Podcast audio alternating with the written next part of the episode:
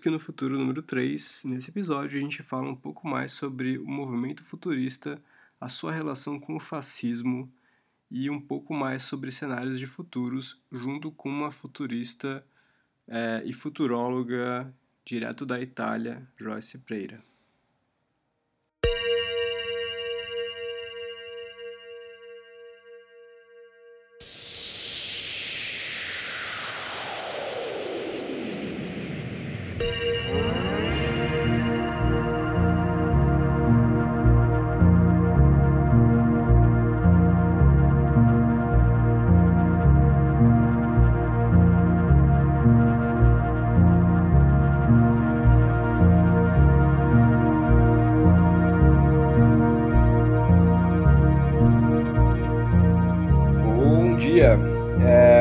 Dia, viajantes do tempo. A gente está aqui com mais um Digamos que no Futuro. Hoje a gente tem uma convidada especial, uh, falando diretamente da Itália, uh, o lugar onde nasceu um movimento que é o que a gente está falando hoje, o assunto do que a gente está falando hoje. Hoje, para caso você, viajante do tempo, não saiba, hoje é junho de 2020, hoje é dia. Deixa eu ver, hoje é dia 20 de junho de 2020 mas vai que você esteja vindo em 2052, é, talvez você tenha voltado no tempo, no futuro tenha a possibilidade de voltar no tempo e esteja em 1943, quem sabe, então de repente é só para você se localizar nesse tempo e espaço que a gente está. A gente tem visto é, várias movimentações rolando no mundo em relação à política. Uma dessas grandes movimentações que têm sido observadas é a ascensão da extrema-direita.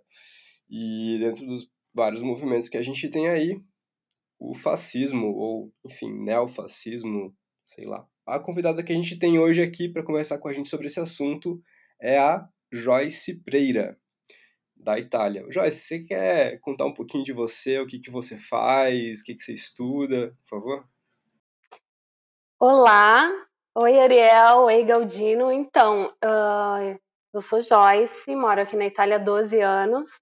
Eu sou pesquisadora em Future Studies e trabalho com foresight estratégico e sistemas antecipantes. Trabalho também na área de pesquisa de tendência sociocultural, comportamental e de consumo. E, paralelo a isso, uh, colaboro com o Museu de Arte Moderna e Contemporânea, uh, aqui onde eu moro, em Trento, em Trentino Alto Adige, com projetação e facilitação de laboratórios Basicamente é isso que eu faço. Legal. É, Joyce, uma pergunta. Uma conversa que a gente teve, você falou, você trouxe vários, vários aspectos sobre uh, o fascismo, né? Em uma conversa com, com o Galdino e com o Terto antes, a gente estava conversando sobre a, a origem do termo futurismo, né? E o quanto ele estava conectado com o movimento fascista da Itália.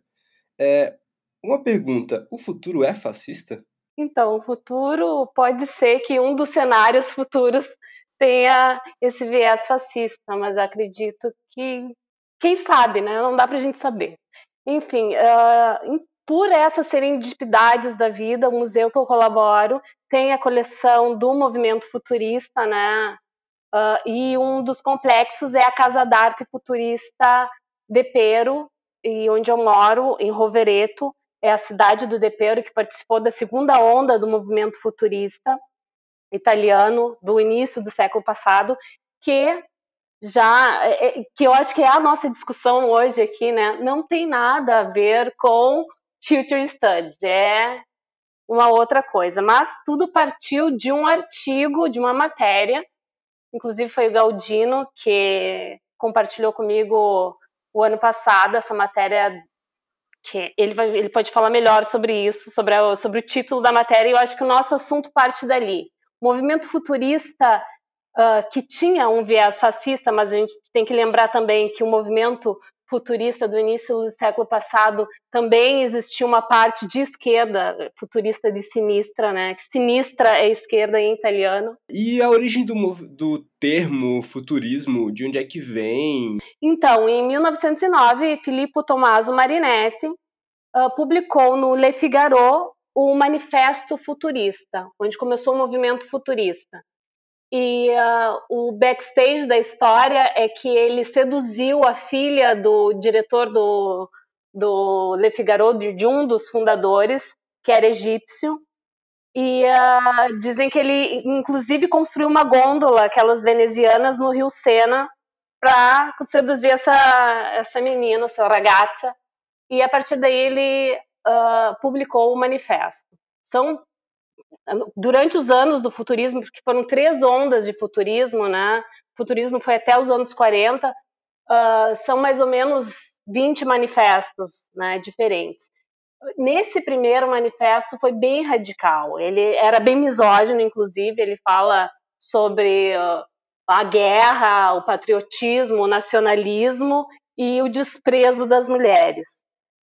E claro que depois ele se retratou e falou que o desprezo uh, em relação às mulheres era em relação àquela mulher italiana da época, né? Você estava falando sobre esse, o, o Marinetti, sobre a relação dele com a filha do cara do Le Figaro. E, mas uma coisa que eu não entendo, que aí também teve, a coisa do, de, do progresso e tal, mas uma coisa, por que, que se chama é, movimento futurista? Por que, que se chamava movimento futurismo? O que, que tinha a ver com o futuro? Então, Uh, a Itália é muito tradicional, sempre foi, né? E até hoje ela tem esse, essa ligação forte né, com o Renascimento e todas as outras vertentes artísticas que nasceram, né? E, uh, e até então não teve, é o único movimento de vanguarda italiana, foi e é até hoje um movimento futurista, porque eles queriam romper com o passado. Eles queriam é, esse lance da velocidade, da tecnologia, da coragem, do, tanto que eles eram anti-biblioteca, anti-museu, anti-academia, né, contra arqueólogos, professores e uh, contra a burguesia, que é, é, muito estranho, porque Marinetti era cosmopolita de, da alta burguesia, né, era o hype da época e tal. Ele, ele não nasceu na Itália, ele nasceu na, no Egito, que o pai dele, os pais deles, é, os pais dele eram italianos e o pai dele trabalhava numa multinacional e tal, e aí ele nasceu no Egito, foi estudar na França e voltou para Milão. Então ele tinha essa ligação com o mundo e não concordava com, com o que estava acontecendo né, na, no início do século, né? Em relação à cultura, em relação àquela calma, porque era assim que ele definia. Uma coisa muito mais de, de é, provinciana, assim, um, algum tipo de valor provinciano que era mais reverenciado e eles estavam querendo romper com isso, é isso? Total. Estavam querendo romper com a, a vida pacata de província. Em que momento que esse movimento futurista acaba tendo algum tipo de associação com o fascismo italiano? Na verdade, foram três ondas de futurismo, né? A primeira onda de futurismo, que tinha também os anarcofuturistas e os futuristas de sinistra, que sinistra é a esquerda, uh, foi até 1918, até depois da Primeira Guerra ali, mundial. Ah, foi a partir daquele momento em que o futurismo, que era 360 graus, porque não era só arte, literatura, cinema, rádio, tinha comida futurista, era, era um movimento bem completo.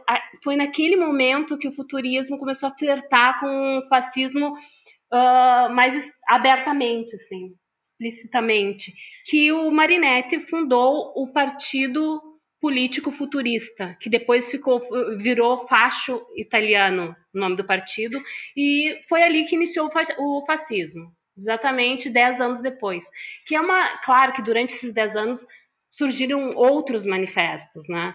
Que, e também é muito estranho, é, ele se contradisse, porque no início do movimento ele falou, não, ele tinha 30 anos no início do movimento, ele porque é um movimento de jovens, daqui a 10 anos a gente vai ser substituído por outros que virão. E ele continuou por algum tempo ainda com, né, com o fascismo, porque ele abraçou e virou o movimento fascista. É uma pena que quando fala, quando a gente fala de movimento futurista, lembre só desse dessa desse momento histórico que foi a ligação com o fascismo, porque teve muita coisa muito bacana em relação à arte, em relação à cultura e modo de, de viver, lifestyle futurista. Uma pergunta, é, de acordo com um texto, tem um, um, um, texto do Humberto Eco que fala sobre os 11 sinais do fascismo. E um, dos, um desses, aliás, dois, alguns desses sinais são o culto da tradição, como se toda a verdade já estivesse revelada há muito tempo e que precisamos é ser fiéis a ela. E o ponto 2 é repulsa ao modernismo, que leva a considerar as conquistas humanas em termos de direitos de emancipação social como perversidade da ordem natural. Como é que acabou chegando nessa ligação futurismo-fascismo? Uma vez que o futurismo está tá justamente não estaria olhando para o modernismo, para algo mais moderno? Então, a gente tem que ver o contexto da época também, né? E ah, uma coisa que aconteceu aqui em relação ao fascismo, em relação a Benito Mussolini, era apropriação de, do que estava rolando no momento, né? Ele, como até hoje, até hoje existe uma apropriação da direita uh, e depois a gente vai contar o que, que acontece com o neofascismo, por exemplo. E, uh, mas na época, Mussolini, claro que que uh, Filippo Tommaso Marinetti tinha essa ligação já com o patriotismo e nacionalismo e tal. Mas Mussolini tentou se apropriar de várias pautas, o que estava acontecendo, inclusive o método Montessori, que na época era super de vanguarda e foi por isso que, que Maria Montessori foi exilada e, e, o método foi conhecido muito mais fora da Itália do que na Itália. E o, já o fascismo, o fascismo, já o futurismo abraçou. Então, eu não sei de que ano foi esse texto do, do Humberto Eco, mas com certeza uh, é algo dos anos 90, dos anos 80. Naquela época, o texto histórico era outro. O futurismo, essa relação do futurismo flertando com, com movimentos de direita, então é alguma coisa, é um meio atemporal, assim, a gente poderia dizer. Ele ainda assim ele deve estar calcado num olhar para o futuro. O que eu, o que eu vejo bastante, assim, tanto no, no fascismo italiano quanto no nazismo alemão, é que ambos eles têm um, ao mesmo tempo que eles querem, querem ir para frente, e querem modernidade e querem, querem fazer novos tudo, né, armamentos, etc. E eles, eles voltam, eles buscam referências, inclusive iconográficas, é, de design, de arquitetura, no, no mundo antigo. Então, o, o Mussolini ele, ele tem um retorno muito forte pro para o Império Romano, né? Então ele vai, vai beber daquela fonte, tanto que daí os monumentos é tudo muito muito romano assim, né? É, enquanto o, o, Hitler volta para o Império, pro, que seria o, o como a gente chama a Alemanha naquela época? O Império Sacro Sacro Império Romano seria isso? É, que na verdade é Alemanha. Mas ele, eles, eles têm, e Nuremberg, né, como a cidade murada que nunca foi invadida, é, no topo da montanha e etc. Então eles têm essa, ao mesmo tempo que eles têm um, um, um, um retorno, então retorno a runas, no caso da Alemanha, retorno a, a arquitetura e, e valores do, do, dos, dos, dos romanos na, na na Itália, você tem essa, essa conexão de tipo trazer, pegar um passado e meio que quando você faz isso, você busca o passado lá atrás, inspira esse presente e futuro que você está construindo e, e para meio que enterrar o, o, passado recente que era que era que era o seu o seu o seu algoz, né? O cara que estava é, buscando o espaço com você, que no caso eram os bolcheviques e, e, e a ameaça comunista etc. Então eu, te, eu tenho a impressão que, que, que, tinha essa conexão, e daí parece estranho né, o cara voltar lá atrás, mas quando eles voltam, normalmente eles voltam para o passado glorioso. Né? Então, é o que está acontecendo, talvez, é, pulando para uma ponte Brasil, é o que faz com o Brasil voltar na ditadura, né? E tentando ignorar a, as, as, as evoluções no meio do caminho, que é tipo é, Constituição de 88, o, o Plano Real dos anos 90, o boom que a gente teve é, nos anos 2000. Então, tipo, tenta ignorar tudo isso para buscar uma coisa lá atrás e construir a partir daquilo. E daí você meio que apaga esse meio do caminho. Mas um lance interessante é que uh, não foi um movimento futurista, que até o Ariel perguntou, né? Como é que o movimento futurista tinha esse lance de quebrar com o passado e é, é porque uma coisa é o movimento futurista, outra coisa é o fascismo. É o fascismo uhum. que né, tinha esse lance, conforme Humberto Eco, de olhar para o passado.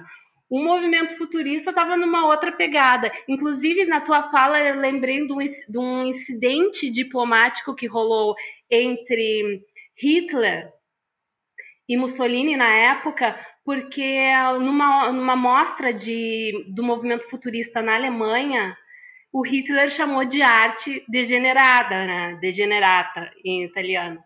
E o Marinetti, que na época já era fascista, já era parceiro do Mussolini, falou: não, olha, tu não entendeu nada do que, do que o movimento propôs, da nossa ideia. Porque para o Hitler, a, ou era arte nazista ou era arte degenerata, que era todo, todo o resto, né? inclusive o futurismo o futurismo do Marinetti.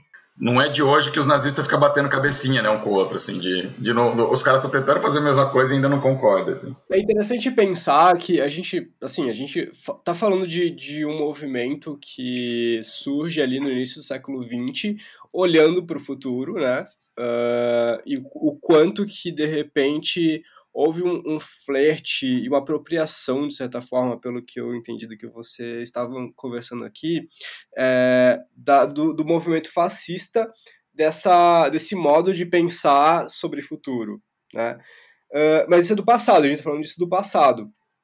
Isso, é, será que seria aplicado hoje? Se fosse aplicado hoje, essa apropriação uh, de direita, extrema-direita, de um modo de pensar sobre o futuro, que roupagem ela teria, por exemplo? Tem vários exemplos né, do que está acontecendo hoje.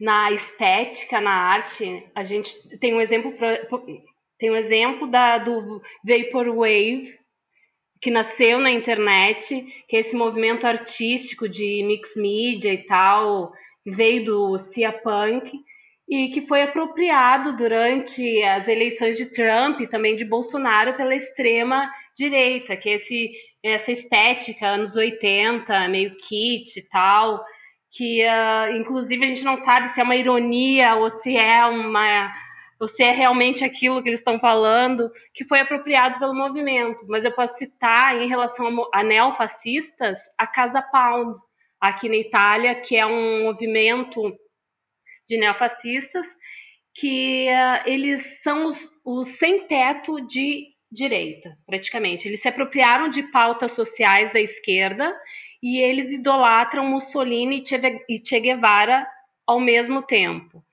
E, uh, e, uh, e é partido político, e, inclusive eles lançaram, tem editoras, aí tem todo mundo, né? Tem todo um universo neofascista dentro dessa, dessa visão. E eles, inclusive, relançaram uma, um manifesto, uh, que era o manifesto da, da Cutina, manifesto gastronômico né, dos futuristas, como se fosse um manifesto dos neofascistas. Né? E aí deu uma discussão em relação à, à Feira do Livro e tal, eles foram proibidos. Rolou um... Como é que é a gastronomia futurista? Conta mais sobre isso. Então, eles tinham. Eles o que, que aconteceu né, dentro do movimento futurista, futurista? Eles queriam propor a 360 graus, desde estética ao modo de viver. Né? Então, era design, móveis, gráfica, e a cozinha, e moda, arquitetura futurista. Então, era tinha a rádio futurista, cinema futurista. Inclusive, o laboratório que eu faço na didática do museu, que é para que é para escola média, são adolescentes. Um dos laboratórios era sobre a rádio futurista, né? É, La Rádio, o manifesto futurista da rádio, que era no feminino. E um, sobre a cozinha, né, que tu perguntou, o que, que tinha de diferente na cozinha? Então, o manifesto da cozinha, tudo começou no restaurante, porque até os anos, até 1919, antes do Boccioni morrer, que foi a primeira onda do futurista, o movimento futurista era concentrado em Milão, que tem até hoje esse ar intelectual, bem diferente de Roma, né? que Roma já é mais política e tal.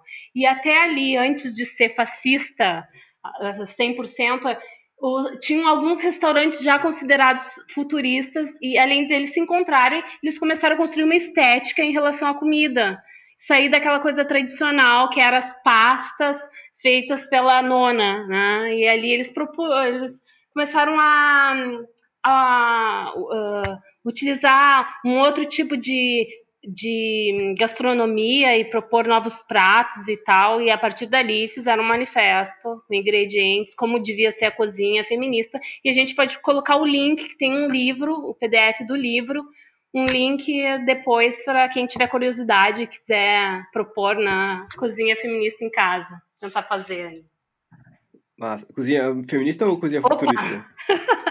cozinha futurista, cozinha futurista, porque o que não tinha até os, uh, 1912 era feminismo interno do movimento. Depois que as mulheres começaram a entrar para o movimento, que foi a, a, a, ala de sinistra, a ala de esquerda, com o manifesto da dona, da dona futurista, da mulher futurista, que era a quebra desse lance de a mulher como era vista até, até então na época, né? De, uhum. Queriam romper. É, uma pergunta, tu estava falando antes da Casa Pound, desses é, futuristas fascistas sem teto, né? É. É, eles seriam primos dos anarcocapitalistas, primos ideológicos, assim, tem alguma relação? Então, eles, inclusive, eles discutem muito sobre o, sobre o sistema, sobre o capitalismo e rompem. Quando, se tu lê o manifesto, da, porque inclusive eles têm um manifesto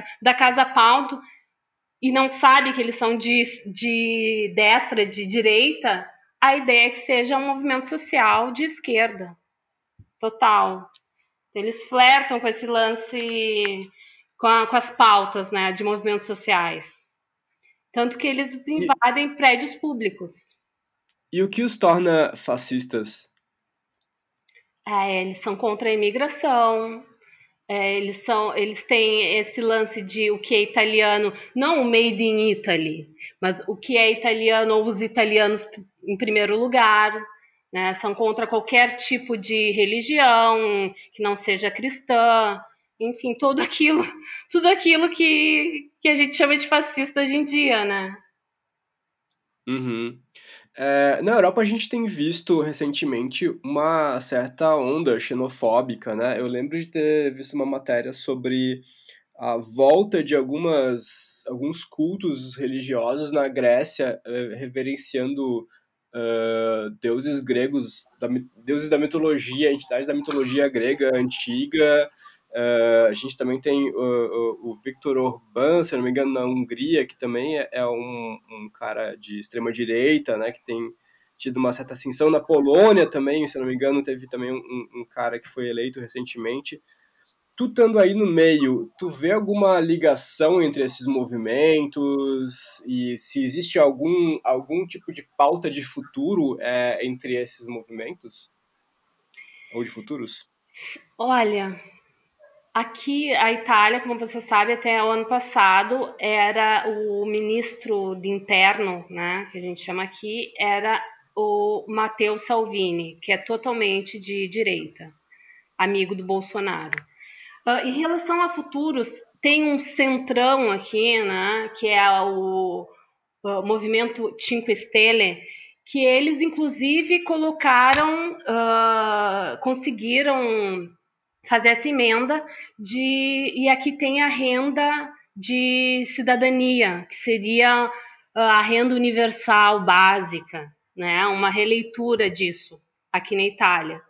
Que não sei até dizem que até o ano que vem, não sei, a ideia era, era então é muito futurista nesse nesse aspecto. Em relação a depende do que a gente está falando de futurismo aqui. Se a gente está falando de, do futurismo atual, de, de future studies, de foresight, ou se a gente está falando do movimento futurista. Depende de qual futuro que a gente está falando hoje em dia, sabe? Porque. Eu acho que agora a gente já está falando do, do, do de, de, futuro, de futurismo como foresight mesmo, né? Ou, ou, ou quem tem visões. O, o movimento, o movimento Cinco Estrelas é um, é um negócio doidão também, esquizofrênico pra caramba, que também ele parece que, dependendo da ideia, ele quica mais para esquerda para direita, o que mostra mais uma vez talvez essas duas divisões não estejam mais sendo úteis. É, talvez a gente precise de um novo jeito para falar desse, dessas coisas. Mas o, o, o é, é, muito engraçado, literalmente, porque o líder, o grande líder, é um humorista, tá ligado? É mais ou menos como se o Tiririca tivesse montado um partido total. e ganhou várias eleições. Correto? Não, inclusive ele tinha um programa nos anos 80 que é Eu, eu Te Dou o Brasil. E ele ia para o Brasil, e é por isso até que aqui tem essa visão estereotipada né, das mulheres brasileiras ou na, do Brasil tem uma, eles não entendem nada de história em geral, né? Tô falando generalizando total aqui. Por causa desse programa do Beppe Grillo, que hoje é o, o a referência do movimento Cinco Estrelas. Que era o programa Beppe Grillo que. tinha um programa sobre o Brasil. É, eu, essa, eu te dou em Brasília. Depois eu te. Vamos colocar os links aqui, porque ele foi várias vezes no Brasil, e aí é nas comunidades Outra conexão que parece que, é, que, que existe entre o, o, futurismo e o Brasil é que o, o movimento modernista brasileiro foi muito influenciado, não foi? Exato.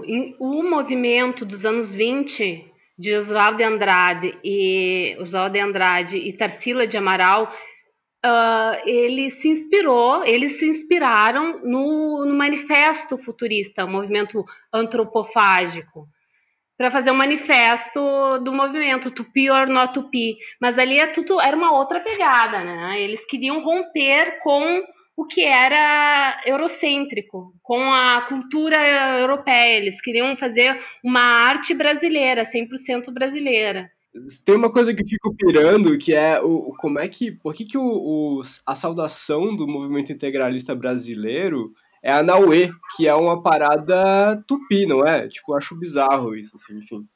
Cara, eu ia colocar, eu coloco isso na, na, na, conta que eu, que eu acabei de fazer no, falando de, de, de Mussolini e de Hitler. É você, você e o tupi ou na tupi é totalmente isso.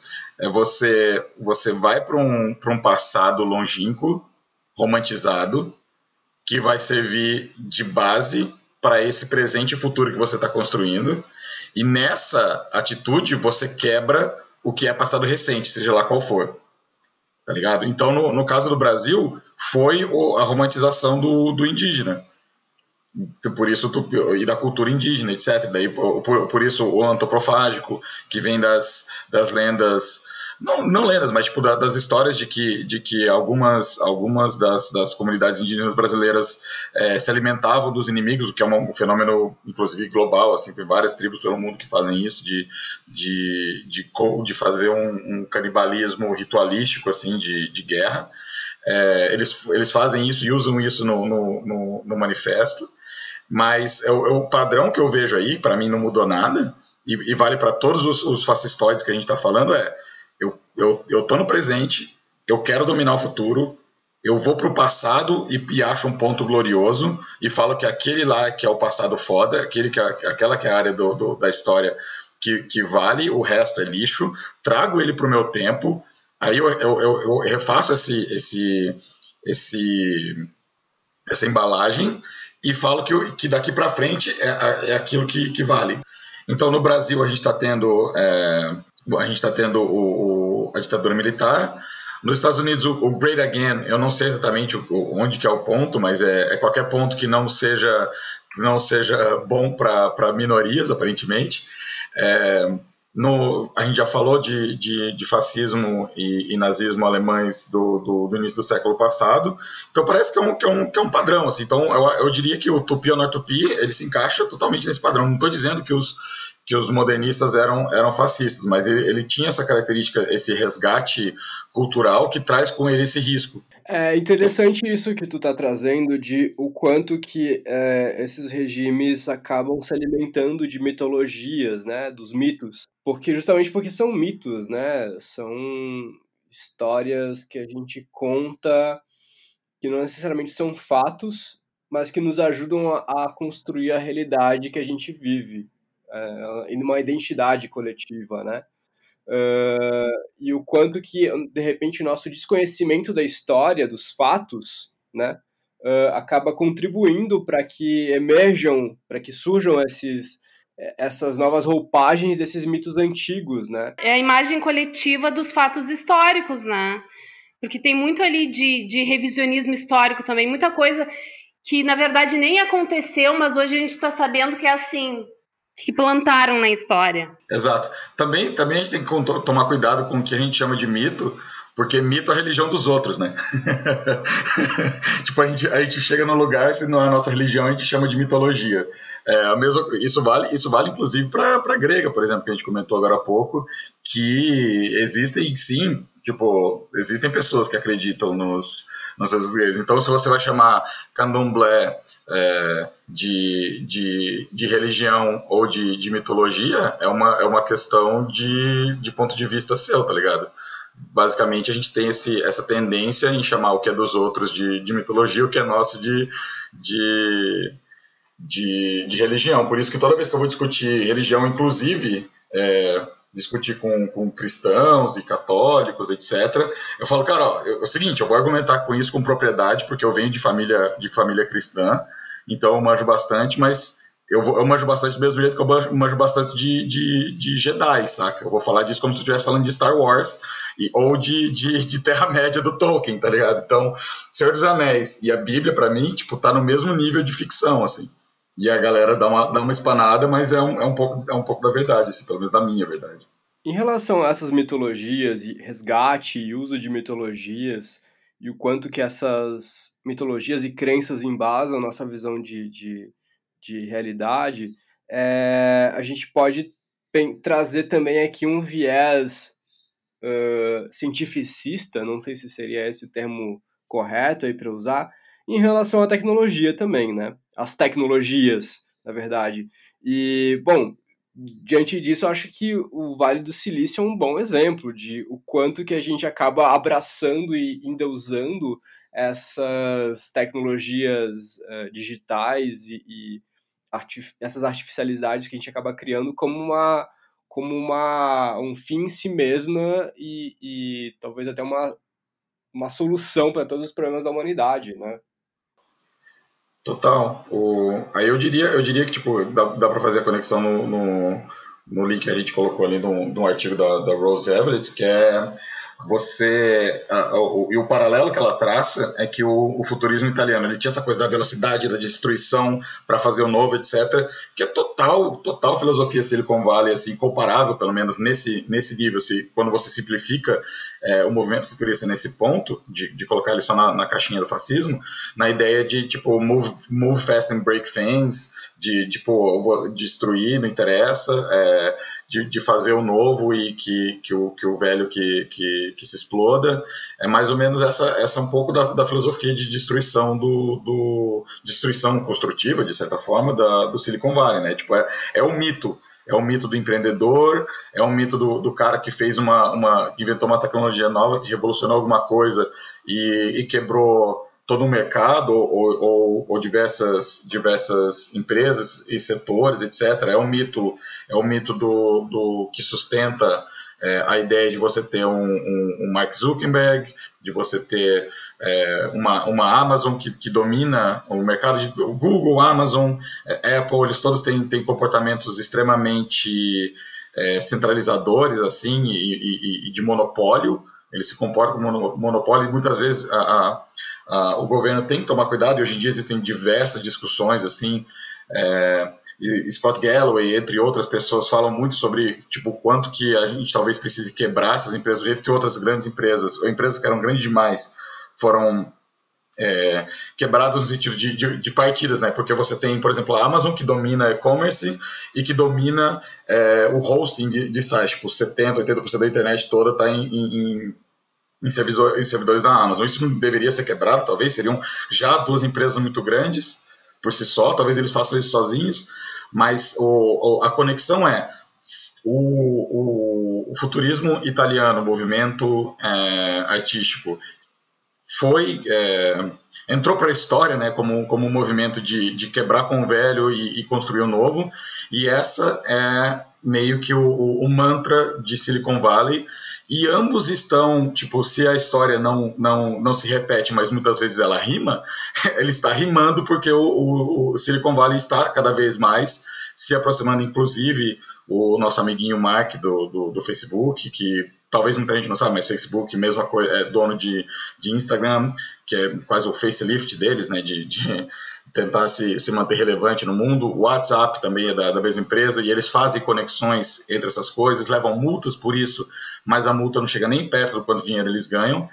Então essa aproximação de uma filosofia que às vezes, que muitas vezes era até bem de esquerda, então você tem é, uma revolução tecnológica que vem de um, de um Google, é, Be No Evil, né, ou Make No Evil, etc., é, que que tenta, que tem, entre várias aspas, né, ideias de esquerda, de acessibilidade, de open source, etc., que poderiam se, se conectar com ideias mais de, de esquerda, mas ao mesmo tempo eles, eles começam se, com, com o tempo passando, eles vão, vão se aproximando cada vez mais do poder e sendo absorvidos ali, né? E é meio que parece o momento. O Vale do Silício seria então uma concretização de um sonho futurista, talvez, é essa é uma pergunta. E outra pergunta que eu faço para vocês dois é: seria o Mark Zuckerberg, o Jeff Bezos e, sei lá, o Peter Thiel seriam futuristas, neofuturistas de repente? E como futuristas, eles seriam fascistas ou eles seriam o quê? Então, é, essa matéria, na época, quando a gente conversou sobre isso, o Galdino compartilhou o ano passado comigo, logo quando saiu a matéria na Wired, ele compartilhou e foi bem provocatório, porque a gente conversou muito sobre isso. A primeira uh, impressão que eu tive quando eu li a matéria foi: uh, essa jornalista tá é um viés, isso é um bias cognitivo, sabe? Um, um viés de confirmação quando quando a gente tem essa tendência de interpretar informações através de uma determinada lente, e para confirmar as nossas crenças, porque ok, porque são futuristas, era um movimento futurista dos anos vindos do século passado e movimento futurista desse século. Então, foi a impressão que eu tive no primeiro momento. Porque, ok, que os, que os futuristas do movimento original tinham esse lance com a velocidade, com a tecnologia, e com quebrar com o passado e tal, mas é só isso. Só isso que tem em comum, no meu ponto de vista, né, com os futuristas da Silicon Valley. Até porque, por exemplo, tem aquele livro do Asimov, que é Futures Day, não, não sei como é que é em português, Nostalgia do Futuro em italiano, em que ele reuniu uh, vários artistas franceses, eram cartões postais. Primeiro foi eram artes no cigarro, depois foram feitos cartões postais em que esses artistas foram convidados a imaginar o século 21, né? Como é que vai ser depois dos anos 2000? Isso em 1900, na virada do século ali, de 800 para 900. E tem muito mais a ver com Silicon Valley do que o movimento futurista, por exemplo. Tem drones e tal, tudo bem que eles imaginavam coisas, se vocês olham, depois a gente pode colocar também o link aqui imaginavam o, a moda era muito vitoriana no, no, nos cartões postais, mas a tecnologia é super atual. Já o movimento futurista ele era muito mais presente do que futuro, porque o movimento futurista falava de carros, falava de aviões uh, e tal, e não é que tinha essas, essas especulações de fazer um, um uma, sei lá, um brainstorm especulativo para imaginar como que vai ser daqui a alguns anos. Eles estavam muito mais ancorados no presente. Né? E com essa coisa do, do, da guerra, que era a Primeira Guerra, Segunda Guerra e tal. Enfim. Qual o papel das tecnologias dentro desse modo de pensamento? Bom, se a gente olhar as obras, a arte futurista, a cultura, mas também a literatura, a gente vai ter essa noção do que estava acontecendo no momento, no, sabe? Naqueles anos ali, entre 1909 e 1940, 43, por aí. Que é muito mais o presente da, do que estava acontecendo do que, do que o futuro, sabe? Do que o que, vai, o que irá acontecer daqui a 50 anos. E eles estavam muito mais ancorados no presente. Claro que foi super impactante e era de vanguarda, porque o, por causa da tradição e da cultura italiana que era ancorada no Renascimento, em que, a, que tinha que ser tudo realístico, que a arte tanto que a arte moderna deu um salto, né? Isso e a 360 graus. O, o Depero, por exemplo, ele fez o. Ele começou a fazer revistas, né, as capas de revistas, começou a trabalhar com gráfica, ele fez a, o design da garrafa da Campari, que até hoje é o mesmo, ele inclusive fizeram um prédio com, com o design da, da garrafa que criou o Depero. Então, nesse sentido, eles eram super de vanguarda, mas em relação a cenários futuros, não. Boa, e agora uma outra coisa, uh, dentro, diante de todo o contexto que a gente está vivendo, Uh, vocês dois, vocês acham que uh, existe espaço para um. Como a gente estava conversando antes sobre os, os, futuros fascistas, né? Vocês acham que existe espaço para um desenvolvimento de, um, de futuros fascistas ancorados aí uh, numa base de tecnologias de vigilância, por exemplo, de controle, é, quanto que de repente esses pensamentos estariam é, é, emergindo e o quanto que tem de solo fértil para que isso aconteça e o que, que a gente pode fazer para evitar também é, que isso possa acontecer.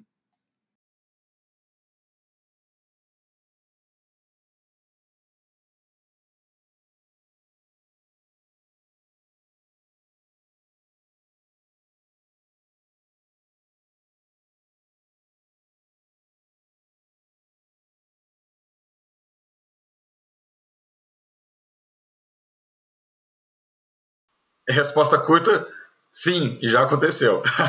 então, eu diria que o, o, o nosso um problema específico do Brasil agora e um, e um, e um talvez um, um risco é, conservador e daí talvez a gente já está partindo para cenários cenários futuros e coisas que podem acontecer nos próximos é, 10 anos um cenário extremamente conservador que já já já vem é, em levante faz tempo é esse conservadorismo é, neoditatorial brasileiro que vai lá buscar nos anos na ditadura dos anos 70, é, 60, 70, que foi tipo na maioria dos aspectos extremamente fracassada, assim, os caras buscam uma, um acerto aqui, outro ali, um pseudo acerto, né, porque também eles escondiam dados sobre tudo, mas buscam nesses, nesse, nessa época aí o, o, os valores né, do, do Brasil é, em termos de, de filosofia, eles tapam vários buracos com, com uma, uma, uma religião é, que é, um, é, uma religião é, é uma religiosidade muito estranha, porque ela vem em várias marcas, né? tem uma infinidade de marcas, mas é o neopentecostal.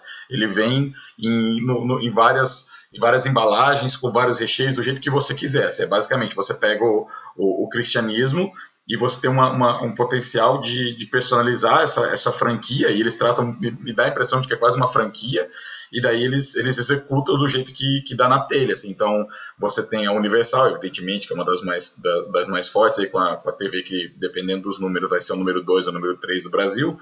É, muito poder assim de, em, em, vários aspectos poder eles transformaram esse capital religioso e esse capital cultural, digamos assim, que eles levantaram em capital político nos últimos anos, então tem uma bancada evangélica gigantesca. É, eles não têm muito, muitos escrúpulos assim em termos de, de quem não é o que eles são. Então, ou você é, ou você é o, o, o crente ali do Crentequistão, que, que vai no Crentequistão e hoje em dia eles têm o Messias Bolsonaro, né?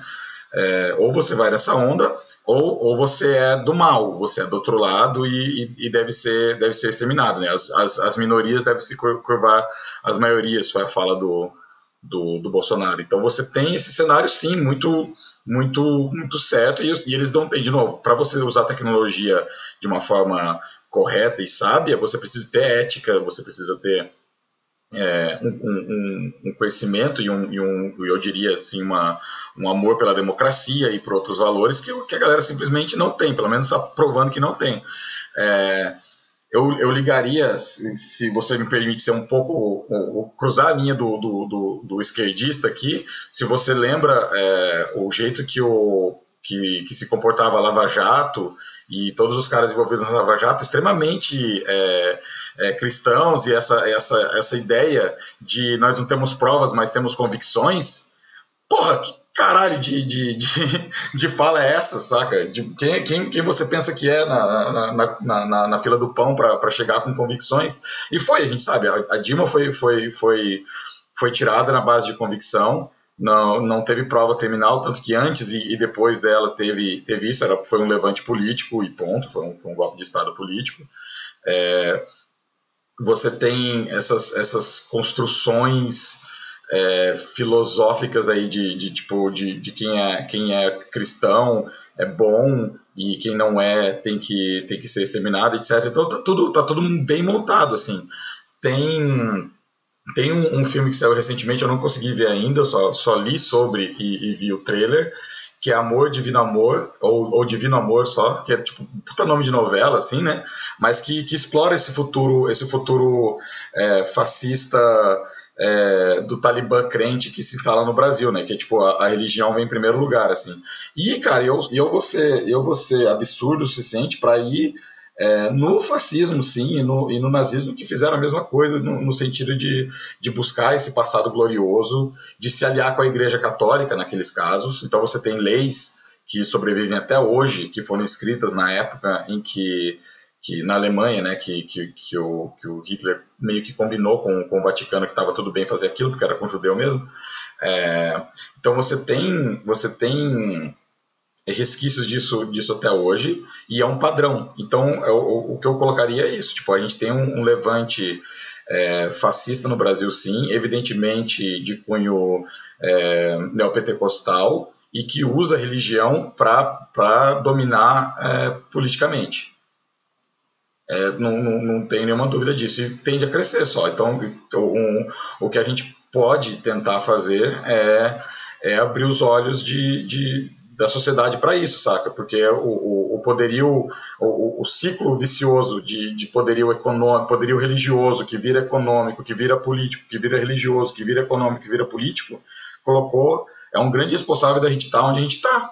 Então, eu penso que no momento que a gente especula ou fala ou pensa cenários futuros, a gente tem que ver a sociedade, a tecnologia, a ecologia, economia, política, né? 360 graus e valores.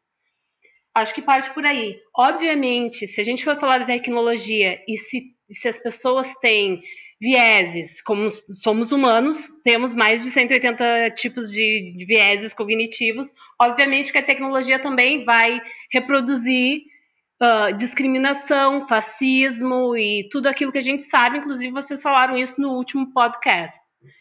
E Sim, eu acho que sim, que tem cenários fascistas, cenários de futuros fascistas, mas que também tem uma contrapartida aí. Uma galera que já prestou, que já está ligado no que está acontecendo e está construindo outras coisas através de, de outras ferramentas que saem fora do convencional, do tradicional, já que o governo, falando do Brasil, né, tá com um status quo que a gente não precisa nem falar, né? Enfim. É, é bom, bom ouvir essa, essa visão mais otimista, Joyce. É, eu, eu também acho que, enfim, um, conversando com um colega, ele, com um amigo meu, ele, ele disse que a direita, essa extrema direita brasileira, é, tem uma certa hierarquização tribal, assim, que não permite a discussão e o debate uh, de soluções e ideias em assembleia, por exemplo, que é algo que movimentos de esquerda ou pessoas que têm, têm um alinhamento mais à esquerda têm maior possibilidade de colaborar, de discutir, de debater uh, para tentar chegar em soluções para problemas que a gente enfrenta. É, eu acho que também tem uma coisa de, de, de tentar buscar soluções e não é, é, não somente mitigar com, com fumaça, né? Você, você, você atrás do que realmente precisa, não só simplesmente dizer, ah, é uma fatalidade, pessoas vão morrer por uma pelo coronavírus, em vez de você é, colocar esforços é, investimentos em recursos para tentar conter aquilo através de ciência, tecnologia, etc. Né? Acho que são só só só aqui a gente já consegue já balizar a diferença entre, entre esses modos de pensamento. Mas em relação, assim, tentando pensar em, em quatro esquemas de futuro aqui, né? O que, que será que, que, que a gente consegue vislumbrar, por exemplo? O que, que, aconte, que, que poderia acontecer? A gente está tendo é, nos Estados Unidos um, um movimento forte pró-vidas negras, né? É, depois do caso do George Floyd, ao mesmo tempo que existe uma discussão das, das forças econômicas por trás, né? Também a gente está em ano de eleição nos Estados Unidos, mas ainda assim, por mais que exista um conflito de interesses, existe uh, um viés um pouco mais progressista nesse nesses movimentos, imagino, e no Brasil também tem, a gente consegue ver alguns desses movimentos se articulando. É, será que a gente consegue encontrar uma, uma saída?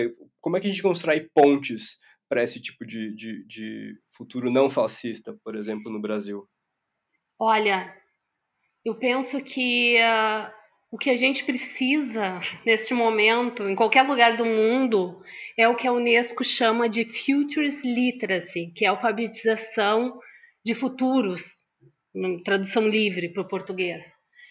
Uh, é, é, é a, consciência que as pessoas.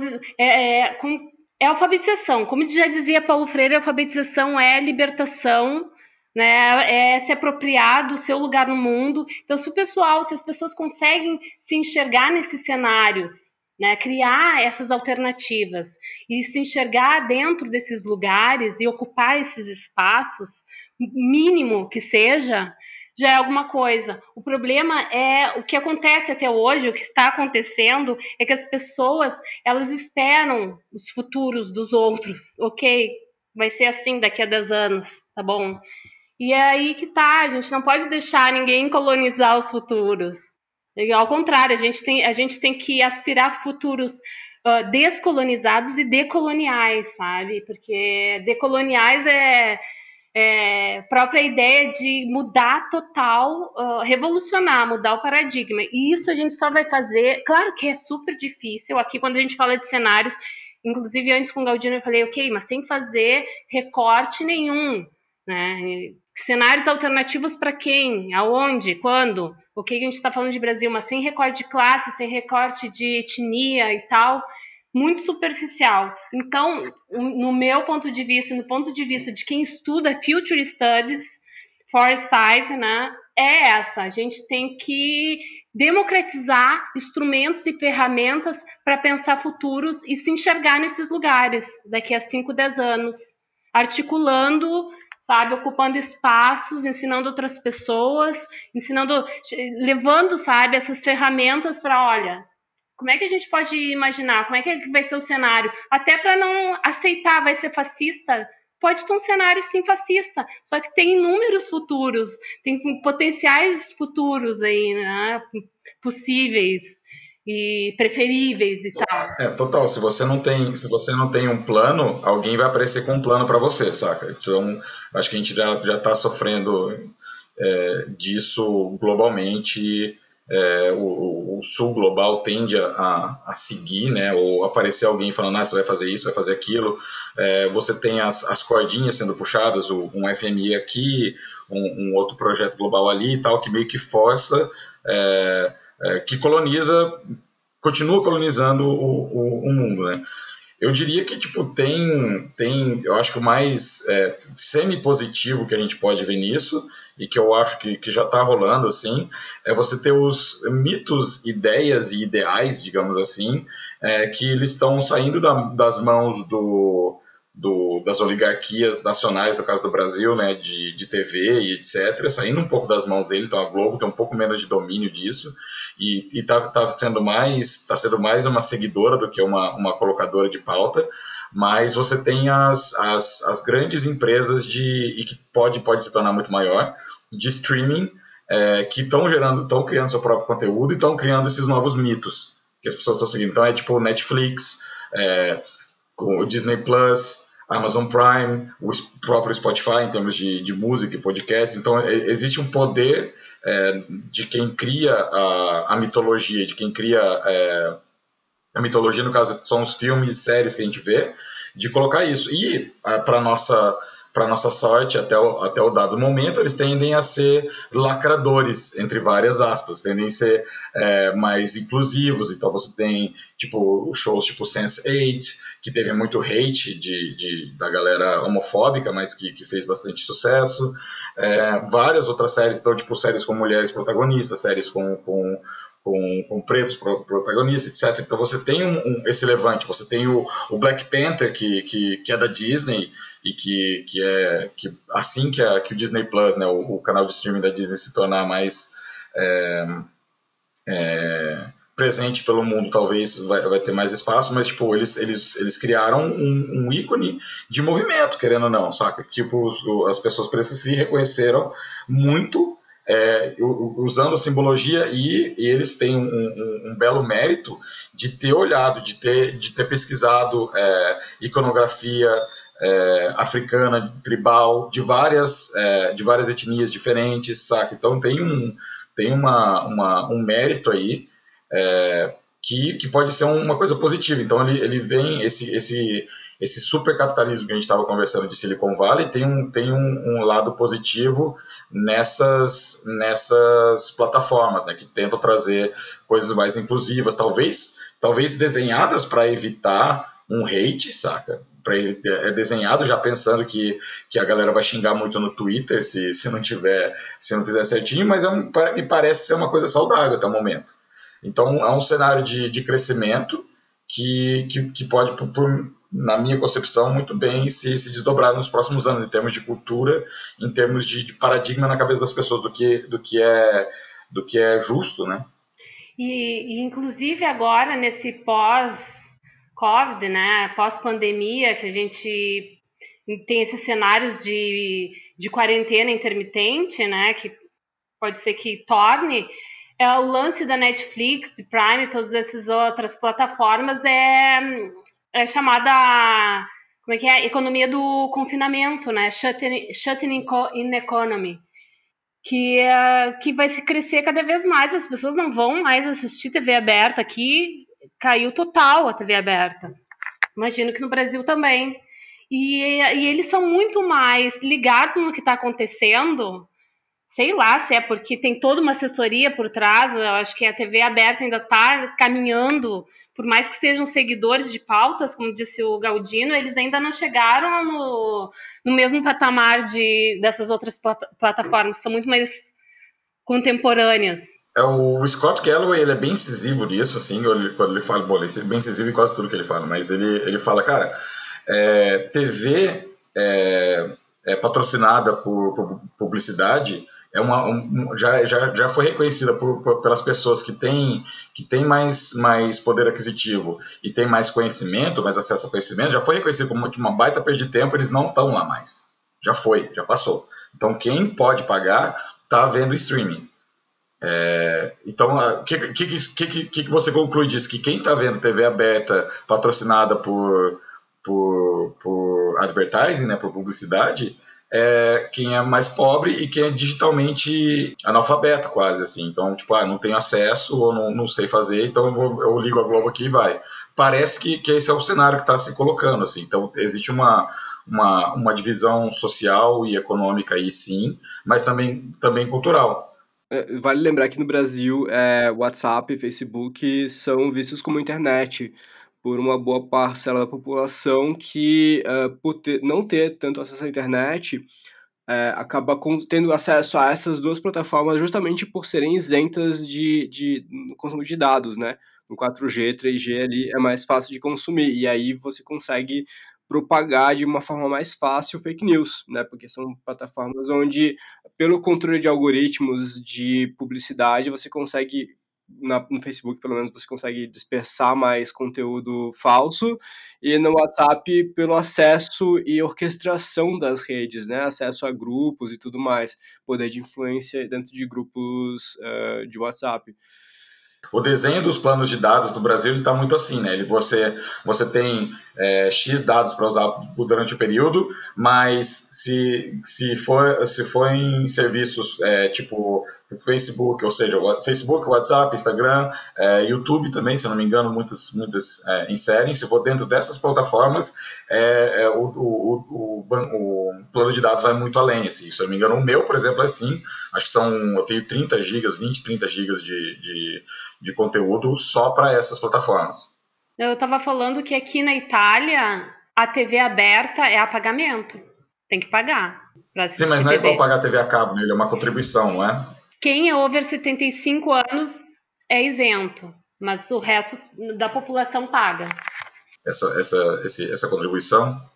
É Eles chamam de contribuição. Né? Na, na, no Reino Unido também tem, mas eu, quando eu mudei para a Alemanha, eu conversei com, com o, o agente de, de recolocação lá, de Nuremberg, e ele me explicou por quê que, que tem isso e, e como que funciona, pelo menos é, na Alemanha, e o motivo de que, de, desse funcionamento. Mas, basicamente, você paga uma contribuição e essa e nem é e, nem, não pode ser considerado imposto porque ele vai direto para essa agência que, que cuida das, dos canais abertos, é, que faz o arte, que faz, que faz alguns canais, que, que cuida da cultura de modo geral. Então, tem, tem, sei lá, bailarinos, artistas, etc., que ganham bolsas dessas instituições, mas ele é feito dessa forma, o dinheiro não vai para o governo, para o governo é, passar para a agência, porque quando isso acontece, o governo domina, que é o que está acontecendo no Brasil que é o que aconteceu já no governo PT, sim, o, o PT, o PT, PT, o, o PT aparelhou de certa forma para a esquerda, então sei lá, Canal Futura, tudo, todos esses, esses, esses canais públicos, eles começaram já tinham até um pouco viés de esquerda, vamos, vamos colocar dessa forma, mas eles, eles ficaram ainda mais é, indo atrás de pautas desse tipo. E e, e, foi cortado, né? Quando assim, Canal Brasil, etc, foi, foi fizeram a limpa assim quando quando quando o Bolsonaro entrou. E é o que acontece quando o governo, quando você paga isso como imposto, que está embutido em tudo, e o governo tem poder sobre as agências. O que a Alemanha faz, que evita isso um pouco, pelo menos, é fazer com que a verba venha de outro lugar, que venha diretamente da população. Então, tipo, tem, tem uma outra mecânica que parece ser a mesma. Ah, eu tô pagando imposto, mas não ela, ele vai para outro lugar e isso evita que o governo central tenha, tenha muito poder sobre a mídia, o que auxilia a, a transparência da, da, da, imprensa no país. Então tem um, tem um lado sadio dessa, dessa história, assim. Agora tem uma coisa interessante disso tudo que a gente está falando, uh, inclusive sobre trazendo de novo sobre o futurismo e o fascismo que a gente falou antes, é, que essa dieta, essa dieta de mídia, né, essa dieta de de que tipo de informação e conteúdo que você vai estar tá consumindo ajuda a moldar uh, a, a, uma ideologia coletiva, né? A forma como as pessoas vão encarar a realidade.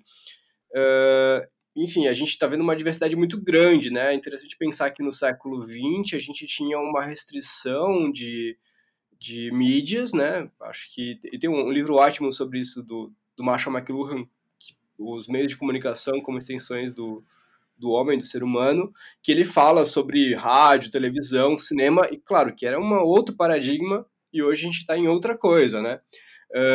Um, e falando sobre isso, interessante pensar que isso que a gente está fazendo agora aqui, podcast, é um, uma nova mídia, é um tipo de curadoria que ajuda, pode, enfim, também contribui para a disseminação aí de modos de pensar e maneiras de ver a realidade, né? Falando de outra opção de, de, de futuros é, possíveis que, que parece estar emergindo, assim, tem um de, de quebra que parece que o capitalismo quebrou. Né? Então, quando você vê os, os, os, movimentos de rua dos Estados Unidos, Brasil, é, Covid, tipo, chegou de, de voadora no mundo e quebrou, quebrou a crença no capitalismo, assim, né? principalmente o capitalismo mais selvagem, estilo americano, que você não tem nenhum um sistema de saúde que consegue é, atender, a, atender a população.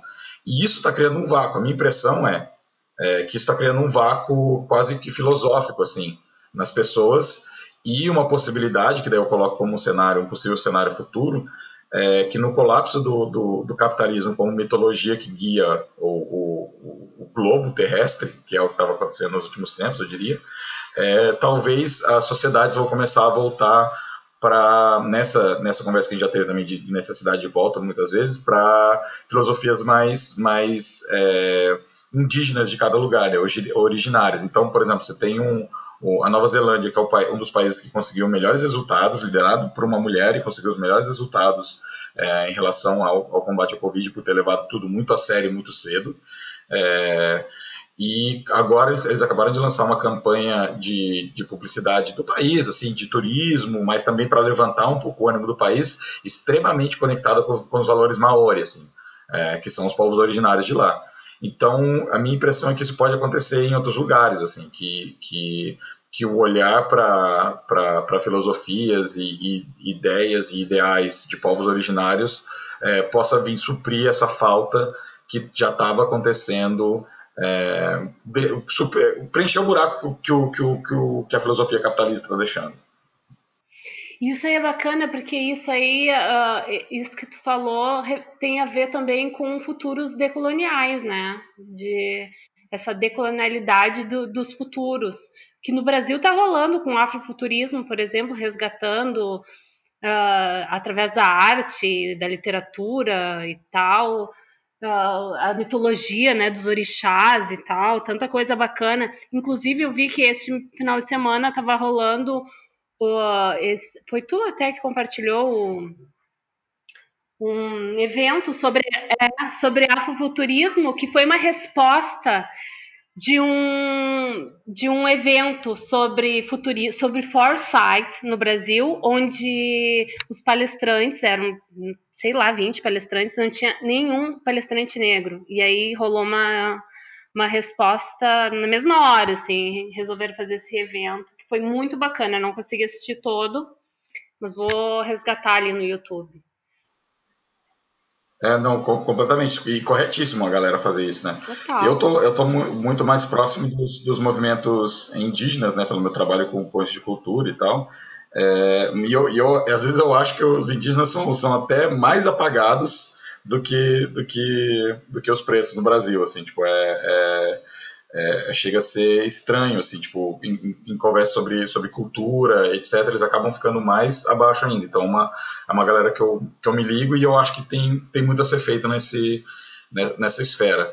Agora, um negócio que eu gostaria de ver mesmo, assim, tipo um cenário de transformação nesse sentido, que é brasileiro, assim, de origem, que é o Solar Punk, que é uma, uma filosofia estética, assim, que, que, que, que nasce de um autor brasileiro e que vai falar de, de tipo, como seria o mundo se a gente conseguisse, é, se a gente não tivesse problemas energéticos mais, né? Então, basicamente, o, o, a gente consegue extrair energia do sol e isso traz uma prosperidade e uma abundância é, que é gigantesca. E, para ser bem sincero, tem, tem, tem, tem pilares na realidade isso aí, porque, por exemplo, se você pega é, os gráficos, isso é muito engraçado, assim, os gráficos de, de, de expectativa, tipo as, as, as agências de, que, que, que, cuidam de energia, assim, né? E daí elas têm, elas traçam, tipo, ah, qual é o, qual, qual que vai ser a, a, a a eficiência, o crescimento da eficiência energética da energia solar nos próximos anos, assim. Eles vêm errando para baixo há tipo 20 anos. Tipo, a evolução de eficiência energética solar e, e do, ou seja, de, de, de novos materiais para os painéis, baterias, etc. Essa eficiência energética vem crescendo há 20 anos acima do expectativo. Então faz 20 anos que os caras estão olhando, fazendo previsões e errando para baixo todo ano. Isso, tipo, é, é, é, ridículo, mas, é, mas a, a, essa ideia de, de abundância através de uma, de uma de uma fonte de energia que seja, que, que seja igualitária, assim, pode ser um, um, canal de, de, de, de, mudança positiva, assim, uma transformação que seja gigantesca. O que eu ia dizer é que é interessante essa coisa do, do avanço das tecnologias de, de de captação de geração de energia é, renováveis, só que existe um paradigma humano de consumo de energia, de consumo energético que é, é, esse paradigma precisa mudar em paralelo com essa, essa, o desenvolvimento dessas tecnologias, porque não basta. É, é como se a gente fizesse assim: ó, a gente tem aqui 100% da nossa, do nosso consumo energético ele vem de, de hidrelétricas e a gente aumenta essa capacidade de para consumo energético em 110%, aumenta em 10% com energia solar, por exemplo. Mas a gente não vai, não significa que a gente vai é, substituir o que a gente consumia em 100% de, de energia é, de, de hidrelétrica, a gente vai substituir pela solar. Não, a gente só vai aumentar. A gente vai aumentar, aumentar, aumentar. A gente não deixa de consumir, a gente não deixa de, de, de trocar de celular, de usar mais, de equipar a casa toda com equipamentos que necessitam de cada vez mais é, energia elétrica, entendeu? É, e ao mesmo tempo também existem certas estruturas, né? Por exemplo, me parece que tem um documentário, eu não vi o documentário, documentário novo do Michael Moore, falando sobre é, é, algumas dessas fa fazendas solares que tem no meio do, de alguns desertos nos Estados Unidos e que é, elas consomem muita energia também, né? E que existe inclusive alguns problemas ambientais por causa do, do eco, dos biomas ali, uh, do, dos, dos pássaros que vão passar por aquela região e vão de repente ter algum problema de orientação por conta da grande é, reflexão solar que tem ali nesses espaços. É, a gente tem que mudar um pouco do nosso paradigma. Eu acho que quando tu fala disso do, dos povos originários, é, eu me lembrei de uma entrevista, de uma conversa do Ailton Krenak com um cara da física, acho que é Marcelo Geringer, não sei, é um, é um cara da física. E o Ailton Krenak fala dos brinquedos. Ah, a humanidade evoluiu para construir todos esses brinquedos, né? Que são as televisões inteligentes, são esses bling-blings, os gadgets e smartphones e todas essas coisas brilhantes que fazem barulhinhos e piscam e brilham, carros inteligentes, são brinquedos. É... Não, não responde uma necessidade humana. O que, que, que é essencial para o ser humano, né? E aí, uma, uma, outra referência a povos originários que eu tenho é de uma exposição que eu vi da Cláudia Andujar no IMS em São Paulo, Instituto Moreira Salles, que ela tem, tira uma foto. Cláudia Andujar foi uma fotógrafa é, de um, eu não lembro de qual país da Europa, mas ela foi radicada no Brasil e passou muito tempo com indígenas Yanomamis, na, no, na região do Xingu, se eu não me engano. E ela tirou, tinha uma foto de uma, de uma mulher indígena, uh, Yanomami, com uma criança no, pendurada, um macaco uh, pendurado, que era, acho que era comida, e uma panela de barro. E era isso. E, e, e ela, no, no texto da, da, da, exposição, ali ela contava que essa, esses povos, eles, quando eles mudavam de acampamento, eles deixavam tudo para trás.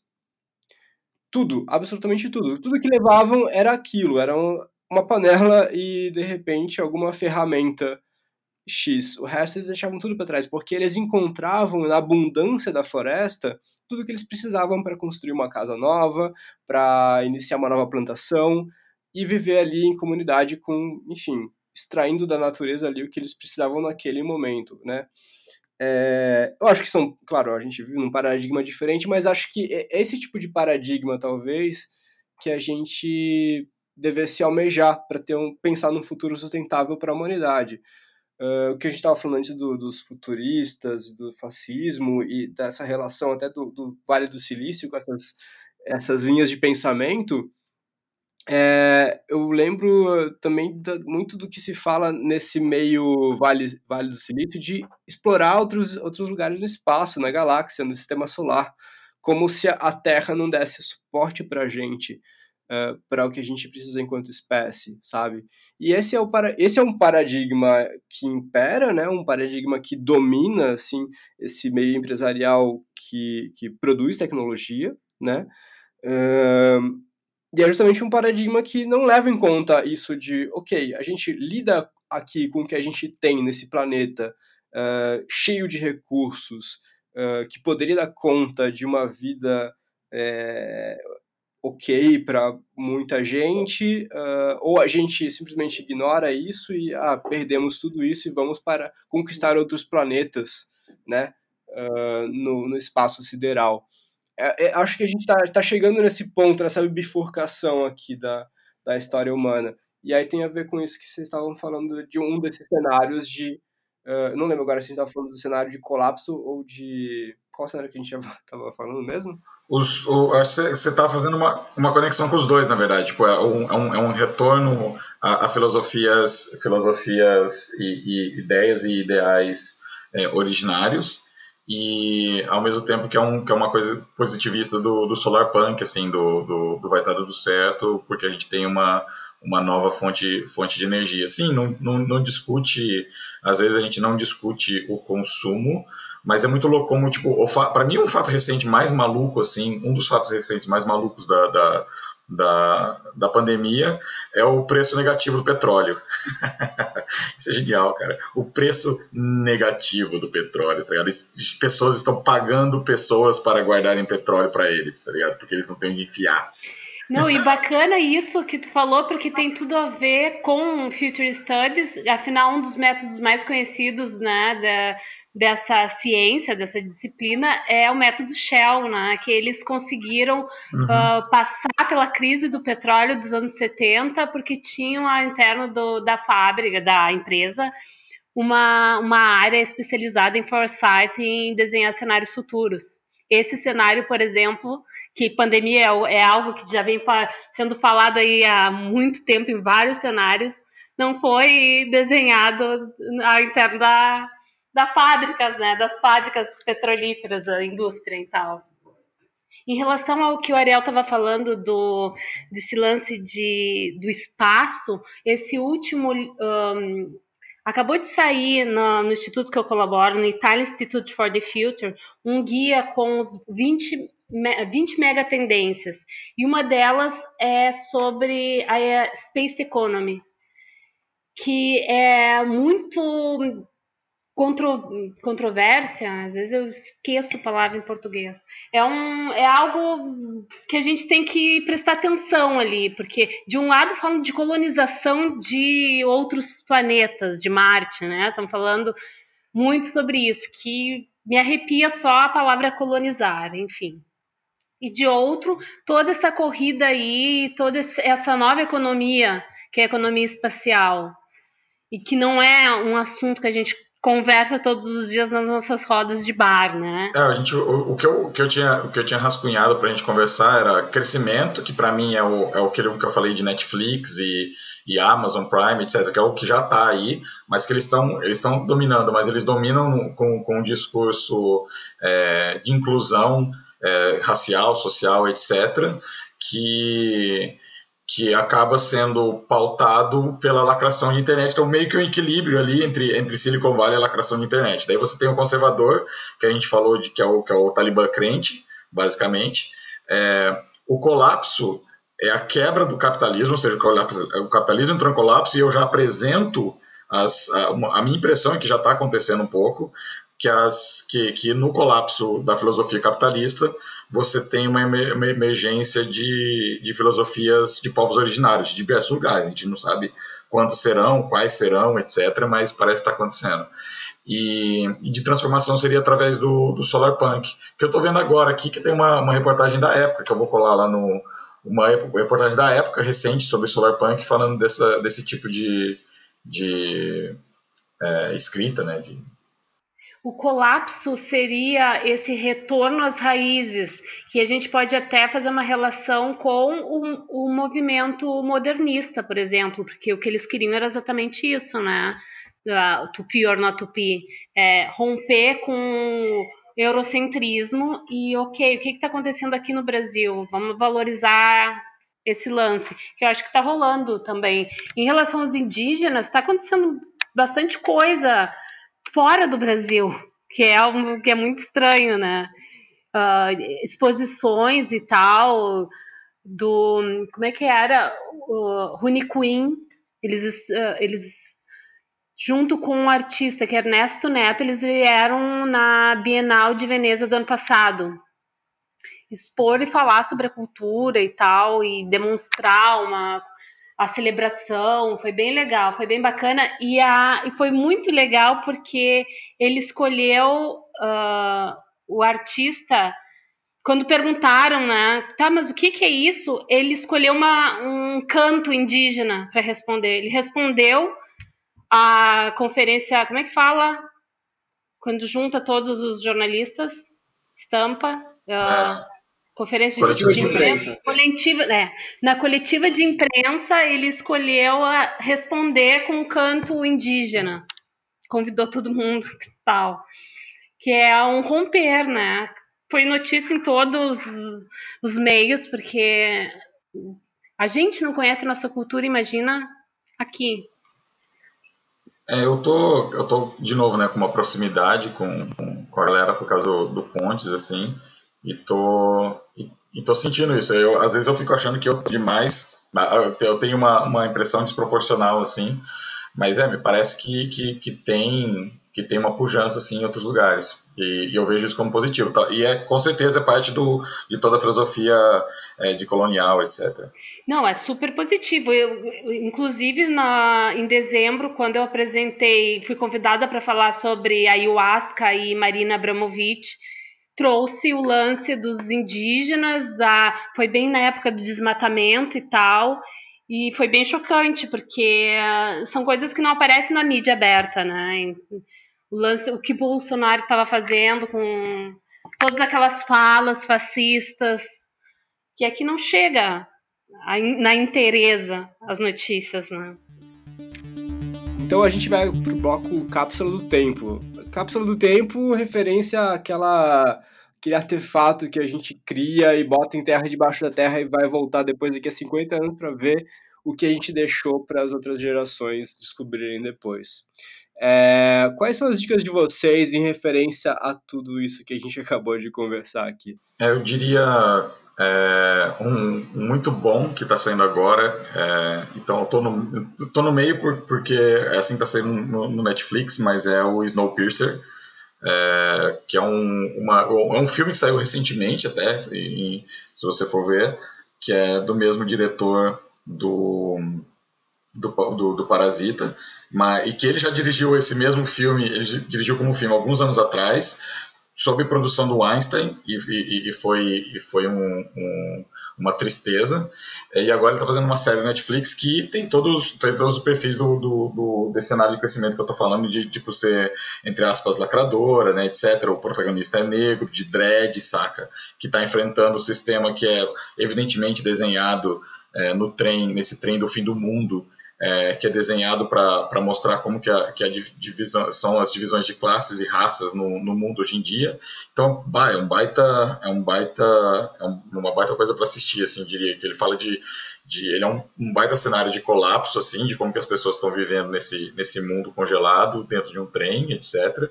E, e vários dos vários dos problemas que a gente tem hoje em dia estão tão lá, assim. No Amazon Prime, eu, eu diria que American Gods é uma boa, porque ele, ele também tem um, tem um protagonista negro, que muita gente virou o nariz, assim, tal, quando, quando saiu, mas no próprio, é estranho, porque no próprio livro ele, ele é evidentemente negro, mas o que, que fala sobre a importância do mito, então o quanto que, e, e existe uma guerra entre os, os, os mitos antigos e os novos mitos, que é a tecnologia, que é a globalização, que é a mídia, é, então existe essa, esse, esse embate, e é, e é, e é, muito legal o jeito que eles colocam, assim, o jeito que o, que, que o Neil Gaiman, né, que é o, é o escritor do, do, do, livro original, coloca a, a tecnologia e, e, isso tudo como crenças, saca? São crenças. E daí o, o, tem uma cena em que Odin, que é, que é presente, né, ele fala, cara, eles estão no avião, assim, ele é, não, por que você acha que esse avião tá voando? Daí, não, esse avião tá voando porque o ar, é, você vai falar que o ar passa, não sei o que, cara. Eu acho que esse avião tá voando porque todo mundo aqui dentro desse avião acredita que esse avião voa, então ele voa. E daí você tem essa discussão, caramba, saca? Qual, qual a importância da crença, etc. Então, uma, eu acho uma, uma, uma baita série, assim. E eu, honestamente, ainda não consegui encontrar, é, é, ler um, uma produção de, de, de solarpunk, assim, de, de, de, cabo a rabo. A gente vê é, ideias de, de solarpunk, assim, de, desse futuro brilhante, meio é, é, igualitário e tudo mais. Só que ele não é, é, é o tipo de universo que ele não, não é, é atrativo assim para conflito, né? Para você ter uma boa ficção, você tem que ter um conflito, assim, né? Se ele é muito top, como é que ele vai ser conflituoso?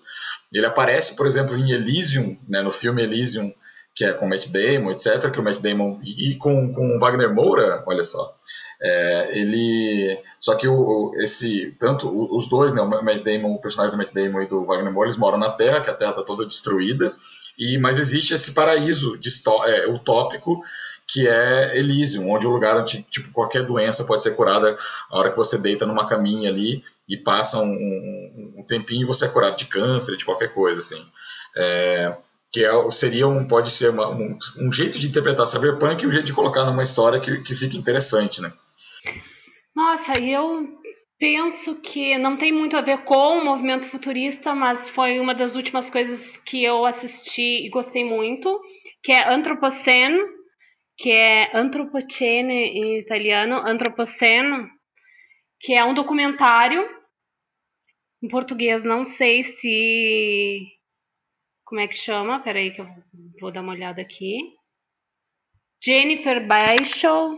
Mas tem um outro, um documentário que eu acho que não tem nada a ver, quer dizer, tem a ver porque tem uma discussão ali entre hum, política, mas também gênero e também muitas muitas outras coisas que é transparente do, do Amazon Prime. Nossa, porque é transparente, transparente que tem é, é uma discussão de gênero, mas é uma família de hebreus e tal, e tem toda uma, uma discussão de crenças também e de sexualidade, de eu acho que é bem moderno e eu acho que, que tem esse lance sobre políticas também, sobre novos fascismos, novos novas crenças, sabe, na sociedade moderna. O antropoceno parece que se chama em português a era humana. Se eu não, a se eu não tô, humana, se eu é. um enganado. Acho que é a era humana, sim.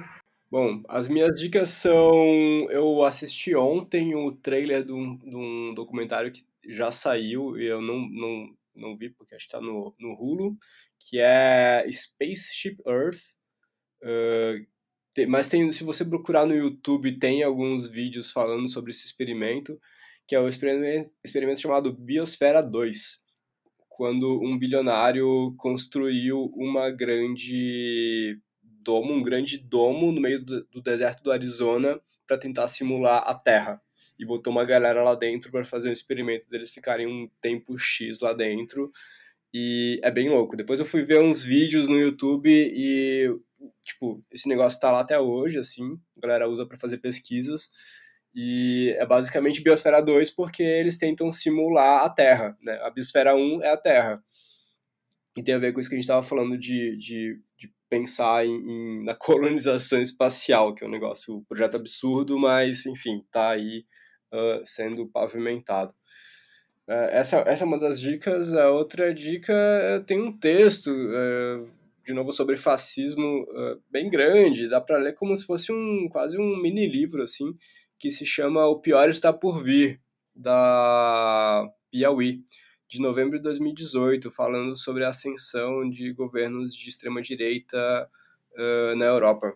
É um, um texto bem, bem didático, assim, falando sobre as movimentações lá, bem interessante. Bom, pessoal, muito obrigado. Aqui a gente termina mais um episódio do Digamos que no Futuro, né? É, muito obrigado, Joyce. Obrigado, Galdino. Valeu. Até a próxima. Tchau, tchau.